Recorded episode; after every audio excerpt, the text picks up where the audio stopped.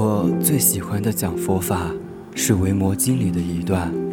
维摩问文殊菩萨说：“何等为如来种？”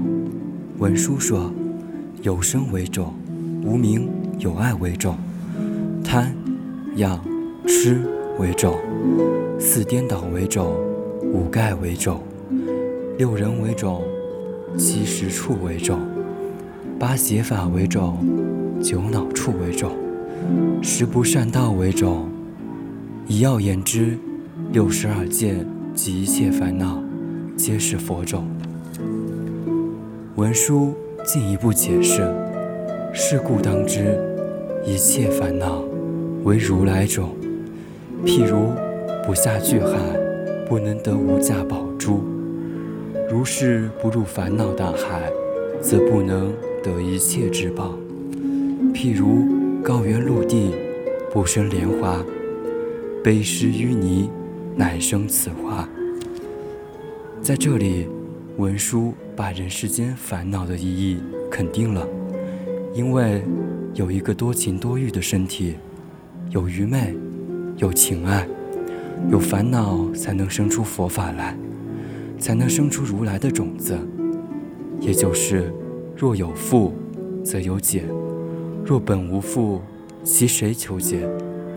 在佛经里讲受、想、行、识诸空的理论，往人世推进了一大步。渺小的人突然变得可以巨大，有变化的弹性。在我的心目中，佛家的思想应该是瘸子的拐杖，顽者的禁烟，弱者的力量。懦者的勇气，愚者的聪明，悲者的喜乐，是一切人生行为中的镜子。长时间的演变，讲佛法的有道高僧，大部分忽略了生命的真实经验。讲轮回，讲行云，讲青天，讲流水，无法让一般人在其中得到真正的快乐。我过去旅行访问的经验，使我时常有机会借宿庙宇，并在星夜交辉的夜晚与许多有道的僧人纵谈事实。我所遇到的僧人，大多数并在生命的行程遇到难以克服的哀伤、烦恼、挫折、痛苦等等，愤而出家为僧，苦修佛道。可是当他寺入了空门以后，就再也不敢触及尘世的经验，用这些经验为后人正法，确实是一件憾事。印象最深的一次，是我住在佛光山，与一位中年的和尚谈到。他本是一名著名大学的毕业生，因为爱情受挫，顿觉人生茫然而逝入空门。